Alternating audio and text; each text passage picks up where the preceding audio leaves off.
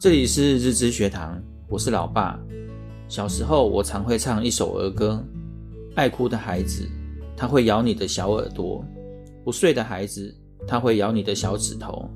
这其实就是一种恐吓式言语。虽然最后孩子睡着了，这样的方式在你们小时候或短时间确实会有效果。当你们渐渐长大，就越来越没效了。有时候甚至会有反效果，因为虎姑婆从来没有出现过。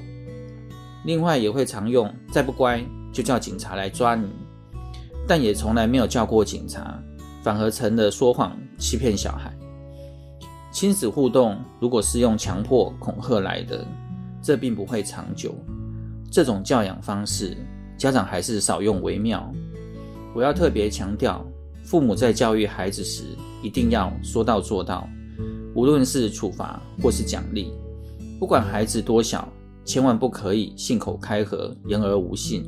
举个例子，孩子常会在吃饭时间不吃饭，我就会耐心地告诉他：如果现在不吃，就要等到下一餐了，中间都不准再吃其他东西。就是要花点时间，合理地解释这个规矩。孩子知道了这个约定，仍然不吃，那全家人就要彻底执行。小孩饿了一餐没关系，他要为自己选择不吃饭负责。